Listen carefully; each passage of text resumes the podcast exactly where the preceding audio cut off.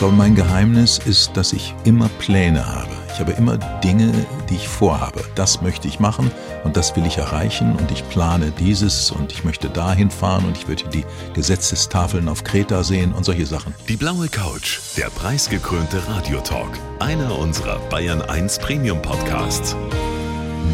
Hören Sie zum Beispiel auch mehr Tipps für Ihren Alltag mit unserem Nachhaltigkeitspodcast Besser Leben. Und jetzt gute Gespräche. Die blaue Couch auf Bayern 1 mit Thorsten Otto. Sky Dumont, ich freue mich sehr. Herzlich willkommen auf der blauen Couch. Vielen, vielen Dank für die Einladung. Sky, wir haben uns darauf geeinigt, dass wir uns duzen. Also Ja. zwei ältere Herren, hätte ich schon fast gesagt. Nein, zwei junge Männer im besten Alter, die sich gut verstehen und deswegen einigen wir uns auf ein Du. Das finde ich eine gute Idee. So machen wir das. Hast du heute schon ein Lächeln bekommen, Sky? Ja, bereits hier im Haus auch. Hier Ein- bei uns im Berg, hier wird nur ein, gelacht. Nein, ein Sprecher kam auf mich zu und hat gesagt, er wäre auch hier Sprecher und er würde live machen und ob er ein Foto machen könnte. Das hat mich geehrt. Stimmt das? Und deswegen frage ich das, dass äh, früher sehr, sehr viele Leute eher komisch auf dich reagiert haben, wenn Mhm. sie dich kennengelernt haben, getroffen haben das erste Mal? Hm, Ja, ich habe natürlich früher immer die bösen Rollen gespielt und die eitlen Fatzke immer mit Bläser und Seidenschal und das kommt ja nun nicht so sympathisch rüber. Und irgendwann habe ich mich entschlossen, ich will das nicht mehr spielen. Ich habe 21 Derricks oder 20 Derricks gemacht und immer den Bösen. Und Aber du hast dich auch nie dagegen gewehrt, oder? ich brauchte Geld. Ich musste die Miete Ich war bezahlen. jung und brauchte ja, das Geld. ja. Natürlich, klar. Ich, das Ringelmann mochte mich und das war, naja, was anderes habe ich kaum gemacht. Und die Leute haben dann gedacht, der ist in echt auch so. Ja. So dieser arrogante ja, ja, Schönling. Ja, ja, ja, ja. Und dann habe ich irgendwann gesagt, nee, das mag ich nicht mehr spielen. Und dann kamen die Komödien. Und dann mit Otto ging's los. Otto ging's los und seit Bully Ja, lieben dich, glaube ich, alle. Ja, aber Bulli ist natürlich ein Geschenk Gottes. Ich meine, wenn man einen Sensationserfolg hat vor 21, das ist 21 Jahre her, Der Schuh des Manitou. dann weiß keine Sau mehr, was das war. Normalerweise. Nur die älteren Leute. Aber der Film wird alle Jahre, jedes Mal, zweimal wiederholt. Das ist natürlich, das ist ja ein Geschenk. Mein Zehnjähriger hat den letztes Jahr an Weihnachten, Ja. habe ich zum ersten Mal geguckt. Ja, ja. Und der hat gesagt, Papa, das ist zwar ein alter Film, aber der ist wirklich lustig. Ja, das ist alle. Ja, ja, es ist der Wahnsinn. Und insofern, meine Fans kommen von fünf bis 80. Und das ist schön. Sprechen dich Kinder manchmal an Ja, ja, und sagen, oft, du bist doch der oft. Santa Maria. Ja, ja, ja. Mach mal den Tanz. Machst du es manchmal? Nein, das habe ich vorhin gesagt. Ich habe damals, als wir den Tanz geübt haben, und zu Bulli gesagt, Bulli, wer will denn den Scheiß sehen? Da kann man sehen, wie ich mich geirrt habe. Absolut. Ja. Und es gibt auch legendäre Sätze, die ganze Generation nachsprechen können. Dann gehen wir alle nochmal aufs Klo. Aufs Klo. Und dann reiten wir los. Ja. Geflügelte Worte. Alter, und darüber sprechen wir heute ja unter anderem mh, anlässlich deines Buchs. Ungeschminkt alt werden war auch schon mal schlimmer. Alter ist ja sehr, sehr relativ. Es hat aber auch einige Vorteile. Der große Dieter Hildebrand, Kabarettist, hat mal gesagt, alte Männer sind gefährlich, die müssen auf nix und niemand mehr Rücksicht nehmen. Da ist was dran. Da ist wirklich was Erlebst dran. du das auch so? Ja. Wenn man älter ist, werden einem gewisse Dinge unwichtig. Und das befreit. Ja, das macht frei. Richtig. Ja. Wann geht das los? Bei mir ist es schon mittendrin. Also du machst dir keine Gedanken mehr darüber, Nein. was einer davon halten könnte, was du jetzt gerade von dir also, gibst? wenn ich ein Angebot bekomme und ich mag es nicht, habe ich früher gesagt, ah, da kann ich nicht, da bin ich gerade im Ausland oder das. Heute sage ich, nee, möchte ich eigentlich nicht spielen, die Rolle. Oder nee, da habe ich keine Lust drauf. Ist viel einfacher. Und merkst du auch, weil das ja nun ein Thema ist, das uns alle umtreibt, dass diese Political Correctness etwas ist, was, was dich vielleicht sogar noch ein bisschen härter trifft, weil du eben gerne sagst, was du denkst und weil du äh, dir denkst, jetzt bin ich in dem Alter, wo ich auf niemanden mehr Rücksicht nehmen muss? Die Leute sind erstmal perplex, aber dann merken sie halt, dass es ehrlich ist. Und glaube ich, Ehrlichkeit mag jeder. Auch wenn sie manchmal hart ist. Naja, so hart bin ich dann nicht, dass ich sage, äh, der, das Drehbuch ist so eine Scheiße, sowas will ich nicht drehen. Das mache ich nicht. aber ich sag halt, dass ich einfach keine Aber du Lust würdest habe. das gerne mal, oder? Ja, sehr gerne, aber das macht man nicht. Ich will es ja auch nicht hören, dass jemand sagt, ich habe ihr Buch gelesen, was für ein Kack. Der erste Satz deines Buchs lautet, wir alle werden älter, wenn wir Glück haben. Ja. Mhm. Das ist ein sehr, sehr wahrer Satz, da steckt schon viel drin, weil die Alternative ist, jung sterben. Und das will ja nun keiner. Na, eigentlich nicht. Warum ist Altern nach wie vor nicht positiv besetzt bei uns? Weil die Leute einem anders entgegenkommen und man spürt mit zunehmendem Alter die Endlichkeit der Dinge. Wenn man 18 ist, dann will man irgendwas studieren, man will irgendwelche Berufe ergreifen, man will eine Sportart lernen. Aber im gewissen Alter, wenn du 75 bist, hat sich das erledigt. Ich werde wohl nicht mehr anfangen, Karate zu lernen. Warum nicht? Oder ich werde auch nicht auf dem Himalaya. Ähm, man merkt schon die Endlichkeit und dass gewisse Dinge einfach zu Ende sind. Es ging so los. Als ich ein kleines Mädchen habe ich spielen gesehen, die fuhr so auf so einem Fahrrad rum. Da ich, oh süß, ich habe drei Kinder. Das war eine tolle Zeit. Das ist eigentlich vorbei. Und dann fiel mir auf, dass eigentlich, als ich fünf war, bereits viele Dinge zu Ende waren. Dass eigentlich ständig Dinge zu Ende gehen. Und dann habe ich gedacht, darüber schreibe ich jetzt ein Buch. Weil das Alter kommt erschreckend, ist aber nicht schlimm. Aber das muss man erstmal begreifen. Aber man muss sich irgendwann damit anfreunden, dass Ja. Dinge endlich sind, das Leben Ja. sowieso. Und wie du es richtig sagst, mit fünf oder auch mit 18 machen sich die allermeisten noch keine Gedanken darüber, Nein. dass irgendwann mal Schluss ist. Genau, aber alles ist eben Aber es kann, ja- endlich. es kann immer Schluss sein, jederzeit. genau für so jeden von es. uns. Genau so ist es, ja. Was hat es mit dir gemacht, dass du diese Erkenntnis gewonnen hast? Dass du nur noch versuchst, im Moment zu leben, was ja viele probieren, was aber so schwierig ist, wirklich den Moment zu leben, zu genießen? Das kann ich nicht. Nein, ich schreibe auch in meinem Buch. Ich glaube, mein Geheimnis ist, dass ich immer Pläne habe. Ich habe immer Dinge, die ich vorhabe. Das möchte ich machen und das will ich erreichen und ich plane dieses und ich möchte dahin fahren und ich möchte die Gesetzestafeln auf Kreta sehen und solche Sachen. Sag mal ein Beispiel noch, also was du unbedingt noch erreichen zum willst, Beispiel was du unbedingt noch sehen willst. Naja, so als Beispiel gebe ich jetzt mal, ich wollte die Gesetzestafeln sehen, weil es für mich unbegreiflich ist, dass tausend Jahre vor Geburt Christi bereits die Griechen über Adoptionsgesetze und Scheidungsregeln philosophiert haben. Das finde ich unglaublich. Da saßen wir noch auf Bäumen.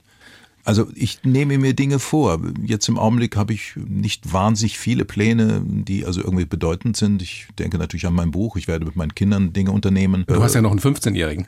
ja, ich habe 16 ist er gerade 16? geworden. Boah. Gerade, ja, ja, gerade. Aber cooles Alter, aber auch Ein schwieriges ganz tolles, ein ganz tolles Alter und es hält mich jung. Eigentlich sollte ich längst Opa sein, aber bin ich nicht.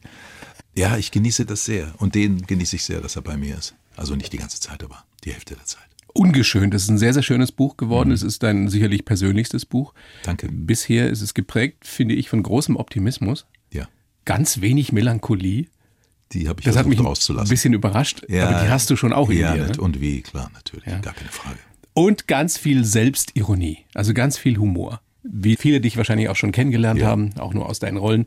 Das ist etwas, was unverzichtbar ist. Oder wenn man älter wird und wenn man vor allem auch äh, mit einer guten Einstellung älter werden will, Selbstironie, dieser Blick auf sich, sich selber nicht so ernst zu nehmen, das ist essentiell. Naja, es ist dieser englische Satz, nicht? Ähm, mach alle Witze über dich selber, bevor sie die anderen machen. Das ist die Antwort. So ein bisschen so dieses, ist der Ruf erst ruiniert, lebt sich völlig Oder ungeniert. so, ja. Ist zwar eine andere Bedeutung, aber immerhin.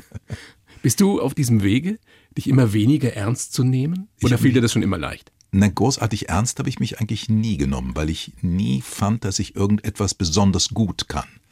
Ich kann Dinge gut, aber besonders gut. Es gibt ja Leute, die unglaublich gut Violine spielen oder Fußball spielen oder was. Ich konnte einige Dinge relativ gut, aber nie bedeutend. Also das, da hatte ich nie die Geduld dazu oder den langen Atem oder was auch immer. Was kannst du am besten? Ich glaube, unser Beruf sprechen. Sprechen. Ja, das kann ich, glaube ich, inzwischen ja. Das Ist macht ja sehr viel hier- Spaß, ne? Es ging ja hier los beim Bayerischen Ja, Rundfunk, ne? Genau, ja, ja. Und ich mache jetzt natürlich Lesungen, weil ich ja nicht mehr Theater spiele. Dazu habe ich keinen Bock. Mache ich sehr viele Lesungen. Ich habe verschiedene Programme, mit denen ich toure, mit klassischer Musik und alleine. Und dann sitzen Leute da, das ist ja wie im Theater, die hören dir zu, die lachen, ich kann mit denen sprechen, ich kann Bemerkungen machen. Das liebe ich. Das Alter hat viele Vorzüge und du schreibst, das Geheimnis ist die Haltung, die man dazu hat. Das Alter eben nicht als etwas Biologisches oder Psychologisches zu betrachten, sondern als etwas Weltanschauliches. Also eben nicht zu fragen, kann ich das noch? Lohnt sich das noch? Das geht ja bei vielen schon mit 30, 40 los. Die sagen, macht man das noch in meinem Alter? Ich habe doch schon alles und so weiter. Und du bist nach wie vor so, dass du sagst, ich probiere es aber aus. Wenn ich, wenn ich Lust darauf habe, dann probiere ich es einfach aus. Es ist eine Schlüsselszene. Ich saß, ich glaube, es war in Zürich am Flughafen die Maschine ging irgendwie drei Stunden später. Ich saß sehr lange da und da saß eine wirklich alte Frau. Die war bestimmt 90. Und das ist schon lange her. Da hatte man noch nicht ständig Kopfhörer auf. Und die hatte Kopfhörer auf und bewegte sich zu der Musik. Es muss irgendwie poppig gewesen sein. Und ganz viele Menschen sind an ihr vorbeigegangen und haben gelacht. Nicht gelächelt. Sie haben gelacht. Lächeln ist ja was Sympathisches. Sie haben gelacht, sie haben sie ausgelacht. Und da habe ich mir gedacht, äh, das darf doch nicht wahr sein. Was hat das mit dem Alter zu tun, äh, mit der Musik zu swingen? Das hat mich damals sehr beeindruckt. Und deshalb, um jetzt wieder auf dich persönlich zu kommen, kann man sich auch mit 75 noch verlieben. Na, selbstverständlich. Ich habe auf die Frage geantwortet. Wie meinst du, du hast auf die Frage geantwortet, auf die Frage gewartet, oder? Gewartet und äh, geantwortet, dass ich äh, auf den Tisch gucke. Ja, ich meine, äh, wir können ja so ein paar Sätze drüber verlieren, weil es, glaube ich, viele interessiert. Das ist dir ja passiert im Frühjahr. Du hast ein Wir benutzt, dann reden wir auch über deine. Natürlich, können wir. Bin seit 21 Jahren, nein, seit 19 Jahren verheiratet. Schau an. Ja. Du bist frisch verliebt und hast du dir, und das ist die einzige Frage, die ich wirklich dazu habe, hast du dir ernsthaft da überlegt, darf ich das noch? Geht das noch? Also mit allen Konsequenzen, die das hat? Na ja, klar, natürlich. Ich mache selten etwas ohne zu überlegen. Klar. Aber da muss man in dem Moment leben. Ich plane nicht mehr ein Haus zu bauen und Kinder zu kriegen und weiß nicht was. äh, Das ist, äh, nein. Aber ich genieße den Moment. Sind wir wieder dabei. Genau. Geht es darum letztlich, das Ja. immer wieder zu Ja. tun oder Ja. zu versuchen, den Moment zu Ich freue mich auf Weihnachten zum Beispiel. Weiter würde ich es mal nicht machen. Darf ich dir noch eine Frage dazu stellen? Versuch's. Äh, Weil du gerade deinen, deinen 15-jährigen, 16-jährigen Sohn angesprochen hast. Wie ist es für den, dass der Papa jetzt eine neue Frau hat? Der ist eigentlich am tolerantesten. Der ist unglaublich liebevoll. Der hat sie auch kennengelernt und es war, ja, ich habe tolle Kinder, aber mein Sohn ist, glaube ich, mir sehr ähnlich und das kommt natürlich immer gut, wenn du dich selber erkennst in einem Kind. Das ist so schön, wie du über ihn sprichst. Ja, ich, Also nicht nur, was du sagst, sondern ich sehe dich ja jetzt, wie deine ja, Augen leuchten. Ja, ja, das tun sie, ja, stimmt. Wobei ich natürlich die anderen Kinder auch liebe. Aber der ist halt einfach eine coole Socke. Der Sky Dumont Punkt 2. Das weiß ich nicht. Die Chance gebe ich ihm, sich selber zu entwickeln. Will er Schauspieler werden? Nein, nein, nein, nein. Der hat etwas anderes gesagt. Ich habe ihm gesagt, du musst mehr arbeiten. Du musst ein Abitur haben. Ohne Abitur kommst du nicht weiter. Dann hat er überlegt und gesagt, weiß ich nicht. Sage ich, was machst du, wenn du kein Abitur hast? Ja, dann mache ich das, was du machst. genau. Ja, entweder er lernt was Gescheites, ne? Oder er wird halt Sprecher. Schauspieler und Genau, Sprecher. genau. Du hast, du hast dein Buch Sky ähm, ungeschminkt ja nicht nur für Ältere gesprochen oder geschrieben, Mhm. für Menschen, die, die älter werden, sondern eben auch für Jüngere, Ja. was du explizit äh, gesagt hast. Warum ist das auch was für den, für die mit 40erin? Ich glaube, weil das Gedanken sind, die jeden betreffen zu jeder Zeit. Fangen wir damit an, was viele Leute nicht begriffen haben, dass ich mir ein Grab gekauft habe. Das hätte ich viel früher machen können schon, denn als meine Mutter starb, hat sie ein Chaos hinterlassen. Und ich weiß, dass ich Freunde habe, deren Eltern auch gestorben sind, schon vor Jahren. Und ein Chaos. Die haben Jahre gebraucht, um alles auseinanderzureißen und Testament und Grab finden und den Sarg aussuchen. Und nee, das erspare ich meinen Kindern und deswegen habe ich das gemacht. Also ganz praktische Tipps sind da auch drin in Ja, dem Buch. naja, Tipps würde ich jetzt nicht sagen, Naja, aber Ratschläge, Tipp, kauf, dir, es mal kauf dir ein Grab, ist ein Tipp. So. Ja, okay. Damit du kein Chaos Das hinterlässt. kostet richtig viel Geld, so Hinterbliebenen. ist es nicht. Was kostet sowas? Also ich habe 5000 Euro bezahlt dafür. Ein normales Grab? also nicht das irgendwie also der, der Mann war ganz witzig, der Grabmensch. Äh, Der hat gesagt, ich hätte Ihnen ein Einzelgrab anbieten oder Sie nehmen eins, da passen noch vier andere rein. Da habe ich gedacht, vier andere? Mache ich. Wer weiß. Mengenrabatt. Ja, genau. Mit Blick auf die Elbe. Oh, Ja, naja, gut. Nicht? Wer sowas will. Naja, ich muss halt dazu immer halt aufstehen, sonst sehe ich sie nicht. Mache ich immer bei Vollmond. Schaffst du es so auf dein in 25, 30 Jahren bevorstehendes Ende zu gucken mit diesem Humor?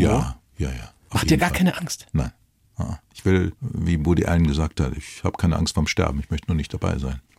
Sky, großes Vergnügen, dass du da bist. Und du schreibst ja auch, der letzte Satz lautet, auf geht's, die 100 sind noch drin. Drin. Meine Mutter ist 96 geworden, ist einen Tag vor ihrem 97. gestorben. Mein Vater auch. Nur mein Vater hat eine Flasche Whisky pro Tag getrunken und 40 Zigaretten geraucht und ist auch so alt geworden. Lebst du gesund? Ich rauche nicht, ich saufe nicht. Ich lasse mich nur scheiden.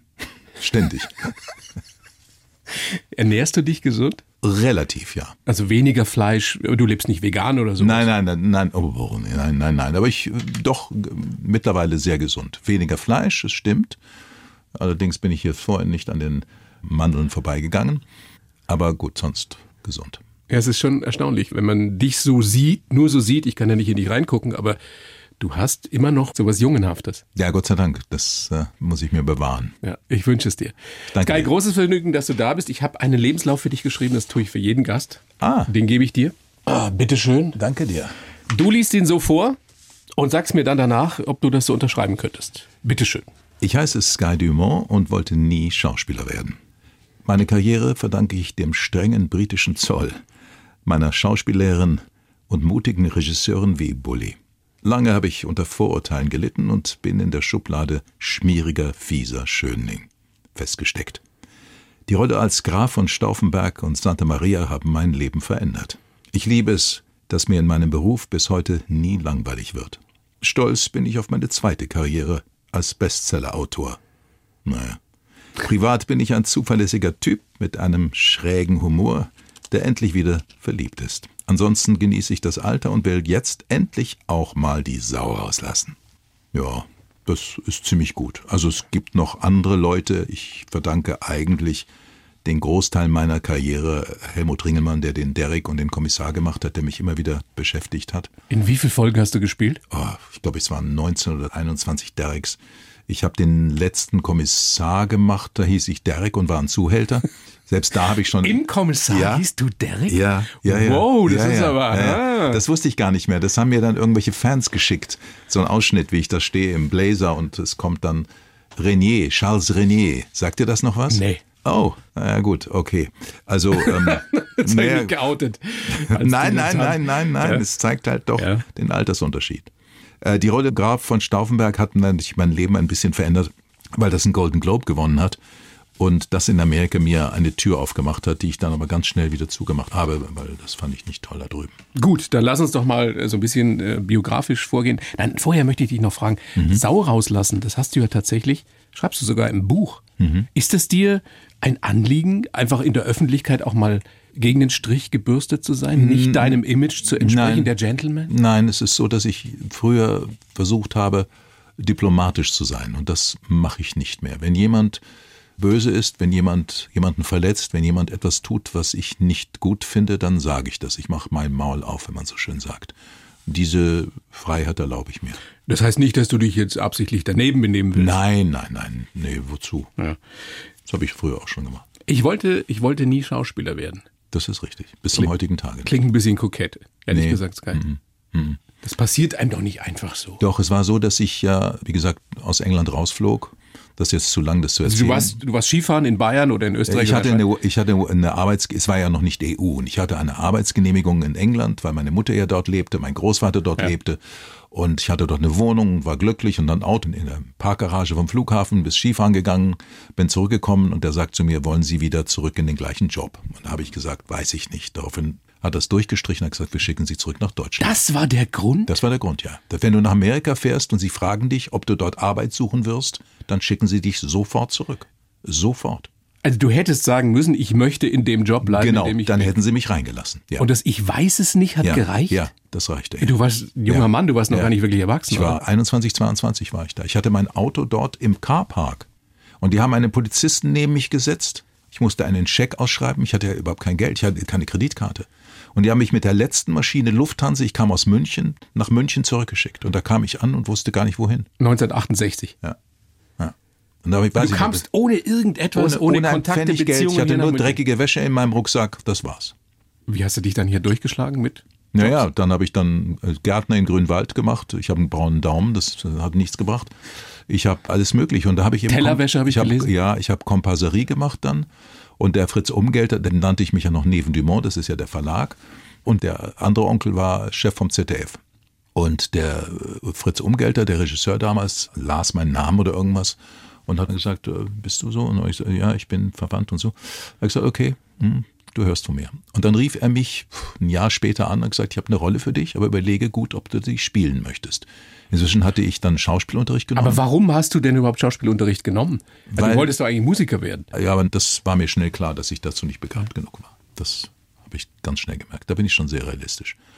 Und da habe ich Schauspielunterricht genommen, umsonst bekam ich den von der Frau Hanschke, der ich eigentlich sehr viel verdanke. Und lange Rede, kurzer Sinn, der Fritz Umgelter rief mich an und gesagt, ich habe eine Rolle für dich, überleg dir aber gut, ob du die spielen möchtest. Das war meine erste Rolle in meinem ganzen Leben. Und da sagte ich, warum? Er gesagt, du spielst einen Bösewicht. Und wenn du in Deutschland einen Bösewicht spielst, gehe davon aus, die nächsten zehn Jahre spielst du einen Bösewicht. Das Und war so war's egal. auch. Ich habe 5000 Mark dafür bekommen. Das war ein Vermögen.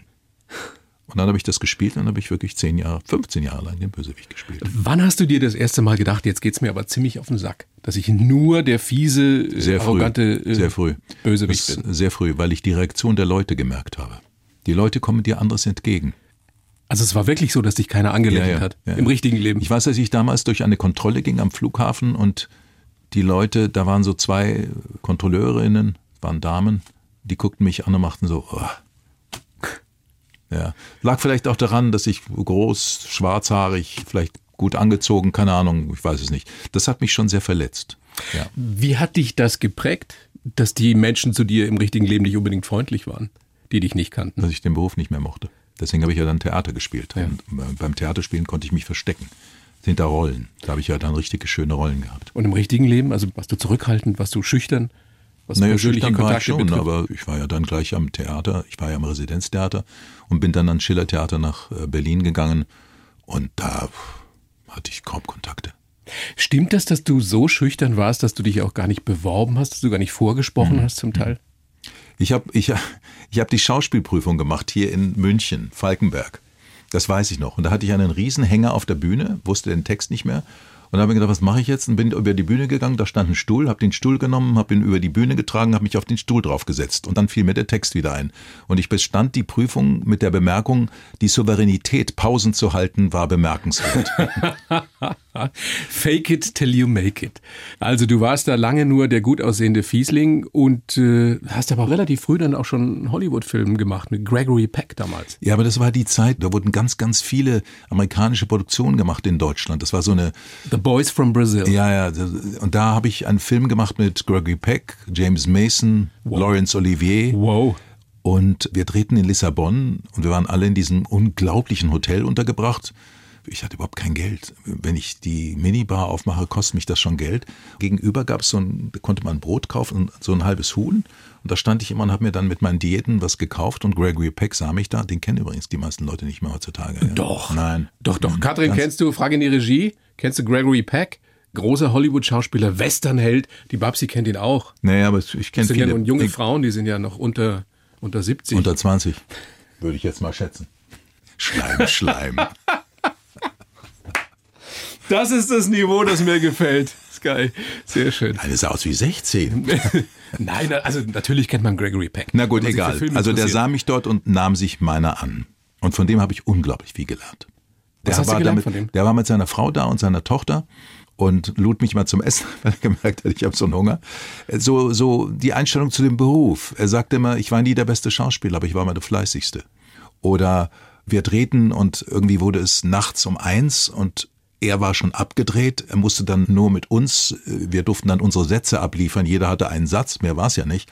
Und da blieb er in Kostüm und Maske da noch stehen, weil er einfach den Kollegen, wir waren ja eigentlich keine Kollegen, einfach das Auge geben wollte. Das sind Dinge, die mich wahnsinnig beeindruckt haben. Interessanterweise, Fleiß ist ja nun etwas, was auch nicht mit deinem Image in der Öffentlichkeit so zusammengeht, oder? Nein, nicht unbedingt, nein. Aber du bist ein fleißiger Mensch, würdest du ja, sagen? Ja, das muss ich, sonst wäre ich nicht da, wo ich bin. Das muss ich jetzt mal sagen. Das wissen aber viele nicht. Ist doch egal, oder? Ist das egal? Ja, ist mir egal. Die Leute machen sich. Dein eh Image ist dir wurscht heute. Relativ, ja. Aber es hat sich verändert. Ja, es hat sich, Dank. wir haben es vorhin schon anklingen ja, ja. lassen, durch Bullies, Schuh des Manitou mhm. verändert, wo wirklich jeder von 5 bis 85 oder 95 gemerkt hat, was du für ein großartiger, heute würde man fast sagen, Comedian auch bist? Oder Komödiant? Danke. Wusstest du das vorher? Vor Schuh des Manitou, dass du so komisch spielen kannst? Naja, ich habe ja den ersten Otto-Film gemacht. Da war ich ja schon. Das war in den 80ern. Ja, ja. ja. Das war genauso erfolgreich wie Schuh des Manitou. Da kannst du mal sehen den Unterschied. Gell? Der hatte auch 11 Millionen. Und, äh, und das. Otto sagte, eigentlich hatte er mehr, denn die DDR-Zuschauer äh, wurden nicht gezählt. Das ist so ein kleiner Krieg zwischen beiden. Und ich bin mit beiden befreundet. Also Bulli ist ein wirklich ganz wunderbarer Mensch. Und ein unglaublich mutiger Mensch. Ja, vor allen Dingen hatte ein Gespür, das ist einfach der hat Regie geführt auf den Punkt. Da wusste man, manchmal habe ich mir gedacht, ist das jetzt lustig? Es war lustig. Und du hast ja nun wirklich mit, mit einigen der größten Regisseure überhaupt gedreht, mit Stanley Kubrick ja, unter anderem. Ja. Eyes Wide Shut. Ja. Ich war das einer der wenigen, der auch nicht, nicht mehr so auf dem Schirm. Ja. Mit äh, Tom Cruise und Nicole mhm. Kidman. Ja. Und du warst natürlich ein Gentleman. Ich versuchte Nicole Kidman zu verführen. Die aber nach Knoblauch auch stimmt das? ja, das ist ja, ja klar. Stimmt, ja. Naja, wir mussten immer sehr nah sein. Und ich habe gesagt, Nicole, weil sie erzählte immer von diesem wunderbaren französischen Restaurant, in das sie immer geht, sage ich, das rieche ich. What you mean, sagt sie. Du, du riechst nach Knoblauch. Oh Gott, wirklich? Sag ich, und wie? Schon seit Tagen.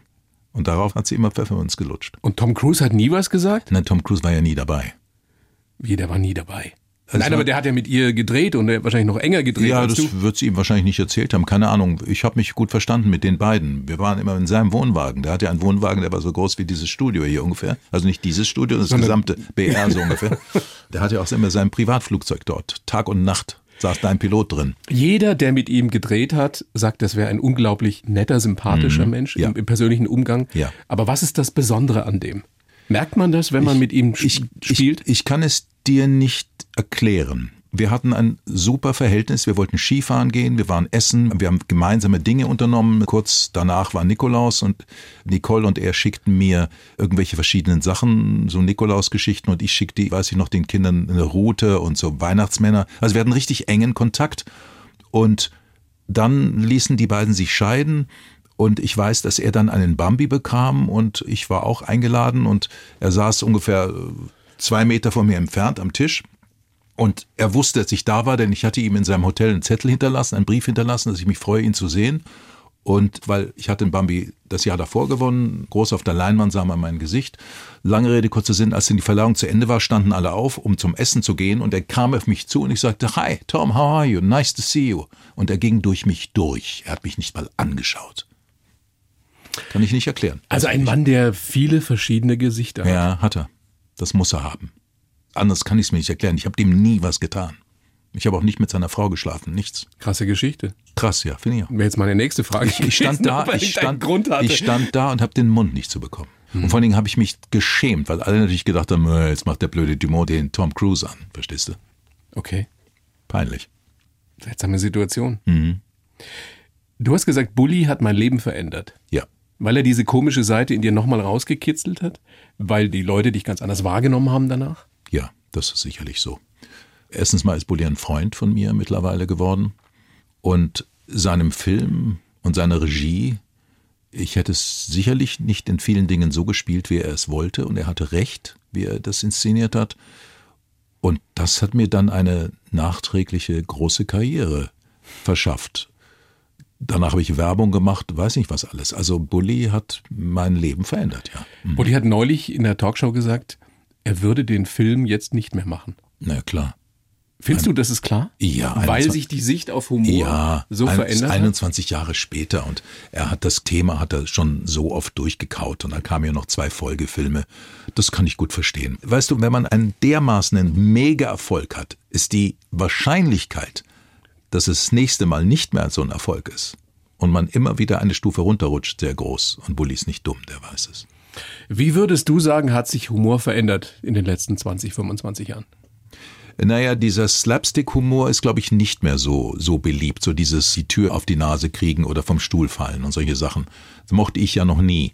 Man sagte, die Deutschen finden das witzig. Würde ich jetzt nicht sagen. Es gibt auch andere Länder, die das witzig fanden. Das hat sich, glaube ich, verändert. Die Dialogkomik ist sehr viel stärker geworden. Insofern würde er den Schuh des Manitou heute auch anderes machen. Aber es sind andere Zeiten. Ich meine, 21 Jahre ist eine ganze Generation. Aber er müsste ihn komplett anders machen. Ja, würde er auch. Der kann das. Ja. Ich habe seinen neuen Film ja noch nicht gesehen. Der hat ja mega Kritiken.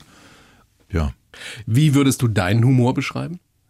Nee, Ich kann sehr gut über mich selber lachen und ich kann über skurrile Dinge lachen. Ich kann Also schon sehr britisch. ja, ja absolut. Schwarz, sarkastisch, Ja, ja, ja, absolut. Ja, aber auch sehr selbstironisch. ja, das gehört dazu, finde ich. Das ist auch wichtig. Weil Leute, die nicht über sich selber lachen können, nehmen sich ernst. du und man sollte sich wirklich nicht ernst. Nein, ich nehme mich nicht ernst, weil, weil ich Versprecher habe, Gedankensprünge habe, stolpere, Fehler mache, mich scheiden lasse, mich irre. Ich mache so viele Dinge falsch. Ich kann mich nicht ernst nehmen. Dann sollen auch die anderen Leute mich nicht ernst nehmen. Das ist, äh, Lernst du aus deinen Fehlern? ja, natürlich. Klar. Also denselben Fehler zweimal machen? Und das ist jetzt eine sehr gefährliche Frage. Da Ja. könnte man nämlich sagen, wieso bist du viermal geschieden? Ähm, ich lerne ja vielleicht nicht erst nach dem vierten Frau. Mal. Das ist sonst doch was. Gibt's das eigentlich- Finanziell hätte sich das gelohnt. Gibt es Paare, die irgendwie zwei, drei, vier Mal Ja, verheiratet waren? ja, also der Jürgen Nevendimont, der ZDF-Chef, hat seine Frau zweimal geheiratet. Aber hat auch nichts, ge hat auch in nichts gebracht. Familie in gewisser Weise. Nein. Aber das ist ja ein spannendes Thema, Fehler machen. Eine Kultur des Scheiterns gibt es ja bei uns in Deutschland nicht. Mhm. Viele haben unglaubliche Angst davor, Fehler zu machen. Dabei In anderen Ländern ist das ganz normal, da gehört es dazu. Also wenn du da nicht als Geschäftsmann in den USA nicht einmal mindestens auf die Schnauze gefallen Mhm. bist, dann wirst du nicht ernst genommen. Bei uns Das Wichtige ist lieber wieder nichts aufstehen. machen, bevor man Fehler macht. Ja. Der Engländer und Amerikaner bewundert eher das Aufstehen wieder nach einer Pleite oder nach einem Sturz. Wir tun das, glaube ich, nicht. Aber nein, sich selbst ernst nehmen ist nicht besonders schlau, meiner Meinung nach. Weil wir machen alle Fehler. Natürlich. Und wenn wir keine Fehler machen würden, ich meine, das ist eine Plattitüde, aber dann würden wir ständig auf der Stelle treten und Bäh. würden uns nicht entwickeln. Furchtbar langweilig. Ja.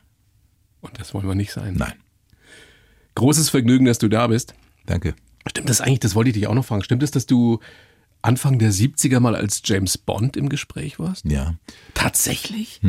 Es war so, dass ich war damals in England, lebte bei meiner Mutter und die Agentin Jovanovic, die Agentin hatte Gerd Fröber, Lilly Palmer, Kurt Jürgens, alle möglich. Die war in London und ich war auch bei ihr und sie rief mich an und hat gesagt, sie hätte die Fotos von Gerd Fröbe, glaube ich, war es, im Hotel gelassen, ich sollte die bitte bringen. Da war wahrscheinlich ein Hintergedanke, das habe ich mir nachher überlegt. Lange Rede, kurzer Sinn, ich bin in meinen rostigen Mini gesprungen und habe die Bilder gebracht. Und sie rief mich dann am Abend an und gesagt, ich soll zu ihr ins Hotel kommen und sie hätte zwei Verträge für mich. Ich so, was für Verträge? Und dann legte sie mir diesen Optionsvertrag für den James Bond vor. Ich bekam irgendwie, ich weiß nicht, richtig viel Geld pro Woche, haben die bezahlt. Und ich durfte dafür keine Werbung machen, machte eh keine Werbung und keine anderen Filme machen. Moment, eh da ging es aber noch nicht konkret darum, dass du James Bond wirst, sondern es ging nur darum, die dass, du, Option, dass du das werden könntest. Genau so ist es. Mit der Ja, ja. Maßgabe, dass Ja, du ja. bestimmte Dinge nicht mehr tun darfst. genau so ist es. Ja, ja, mehr nicht. Nein, nein. Dafür gibt es schon viel Geld. Ja, dafür bekam man Geld. Der hatte einige Leute, das habe ich später erfahren. Das heißt, die haben sich immer so die Option Ja, offen ja. gelassen, ich ja. nehme den oder vielleicht den oder Das war, ja, ja, das habe ich gehört. Broccoli hat das hm, häufig gemacht. Das war ja der Vater von der jetzigen. Und der zweite Vertrag war, Christopher Lee wollte nicht mehr Dracula machen. Und das war ein konkretes Angebot für drei Filme. Und wieso hast du es nicht gemacht? Ich wollte nicht für den Rest meines Lebens Dracula sein. Ja, aber du warst doch schon zehn Jahre lang der Bösewicht. Ja, Da kann man auch mal drei Jahre lang Dracula nein, machen. Drei Jahre, Moment, dann bist du. Oder? Da kommst du nie mehr raus aus der Schiene. Also habe ich geträumt vom James Bond. Und heute bin ich froh, dass ich es nicht geworden bin. Weißt du, warum du es nicht geworden bist? Ja, ich war zu jung. Viel zu jung. Einer der Gründe. Da gab es bestimmt noch andere Gründe. Sie haben dann den George Lazenby genommen. Naja, nun, da der hätten sie aber besser dich genommen. Naja, nee, ich war damals 24 oder irgendwas. Und sie hatten, glaube ich, die Jill St. John, die Schauspielerin, die war damals irgendwie 34, 35. Also ich war auf jeden Fall zu jung. Und ich bin nachträglich natürlich, erst war ich natürlich totunglücklich, aber ich bin, ich glaube, ich wäre ein unerhörtes Arschloch geworden, wenn ich James Wenn Bond du James Bond in dem Überheblich abgehoben. Ja, Verkraftet man nicht, oder? also ich, ich hätte mich schwer getan. Dann schon lieber Dracula. Nee. Dann hätten die Leute noch mehr gemacht, wenn ich vorbeigehe. nee, es reichte mir schon so. Da hätte dich keiner mehr Nee. angelächelt. Boah. nein, nein. Großartige Geschichten. Sky, vielen, vielen Dank, dass Ich du da danke bist. dir für das Gespräch. Ich sage sehr gerne dein neues Buch, dein persönlichstes Buch auch bis Ja. jetzt. Ungeschönt alt werden war auch schon mal schlimmer. Alles Gute, vielen Dank dir. Ich danke dir. Die Bayern 1 Premium Podcasts. Zu jeder Zeit, an jedem Ort. In der ARD Audiothek und auf bayern1.de. Bayern 1 gehört ins Leben.